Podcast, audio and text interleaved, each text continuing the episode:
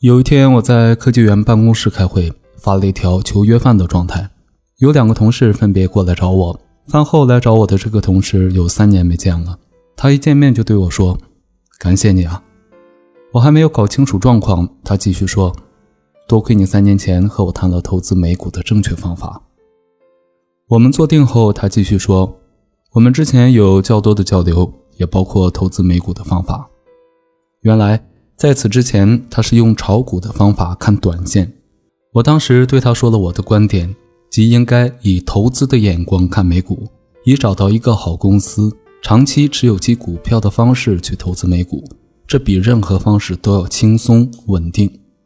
他放弃了自己过去习惯的短线炒股，改为长期持有少量优秀公司的股票。在过去的三年，他所持有的股票最少获利百分之四十，所以。看到我在科技园办公室，特意约我喝咖啡，表示感谢。听完他的叙述，我内心还是挺受鼓舞的。自己在三年前不经意的一席谈话，对一个交往不多的朋友产生了非常积极正面的影响，而影响我，进而影响他的理念，其实来自巴菲特。巴菲特对于投资有一个形象的比喻，说价值投资就像滚雪球，你所要做的就是找一个雪量丰厚。长长的、平缓的坡道，这样你可以滚起一个非常大的雪球。雪球就代表了你投入的资金的限制。雪球滚得越大，说明投资获利越丰厚。滚雪球理论里包含了几个重要的关键词，我的理解如下：雪量丰厚，表明这的确是一个长期赚钱而且非常赚钱的生意。长期都不赚钱的生意，其公司的股票很难是好的选择。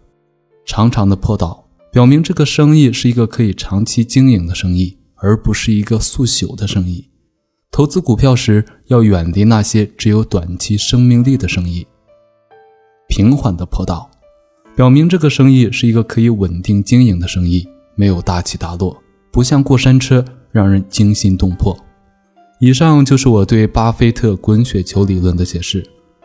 如果有什么是对的，归功于巴菲特。如果有什么解释错了，问题在我。其实，价值投资的滚雪球理论可以推广到人生的其他事情上。那些对你人生真正重要、需要长期经营的事情，无论是感情、人情，还是你自己一生的事业，都可以用滚雪球理论去指导经营。比如事业，我经常会问：有什么事情是你可以做一辈子也不烦，同时还能有回报的？如果有这样的事情，你就应该像滚雪球一样对待它。比如写作，假设你开了一个公众号，刚开始写作时只有寥寥一百个粉丝，但是如果你能坚持打磨自己的写作技巧，加大阅读量，不断学习写作方法，更加敏锐地观察生活，并且勇敢地去不断投稿，假以时日，你的粉丝一定会有十倍、百倍的增加。说到回报。除去精神上的满足感，也会有非常实在的物质回报。我们先不去谈论一些自媒体大 V，仅仅谈谈我们自己可以接触的层次。比如获得一万粉丝，每篇文章有两千阅读量，那你每篇文章的商业价值就至少在两千元以上。如果你能正式软文推荐那些你喜欢的东西，那么商家为此付出的流量成本基本上就是两千元左右。而写作的潜力不仅于此，写作从长期来看就是一个滚雪球的活动。你的阅历在增加，你的写作技巧在提升，你的粉丝在增加，你的声誉在提高。每一步看似慢，但可以慢慢的持续做一生。如果你在一年内把粉丝数做到一万，那么我相信你可以在十年内做到十万。假如你的文章对于这十万粉丝有非常大的吸引力。他们对你也有足够的信任度，那么靠着写作在十年后谋生并非难事。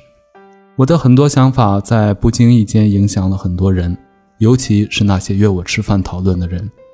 我无法同时与几千人、几万人吃饭，但希望看到本书的人能感受到这一点。本书就是一顿虚拟的午餐。以上有关滚雪球的话，就是我想对你说的话。愿你尽快找到自己人生那个雪量丰厚、长长的、平缓的坡道。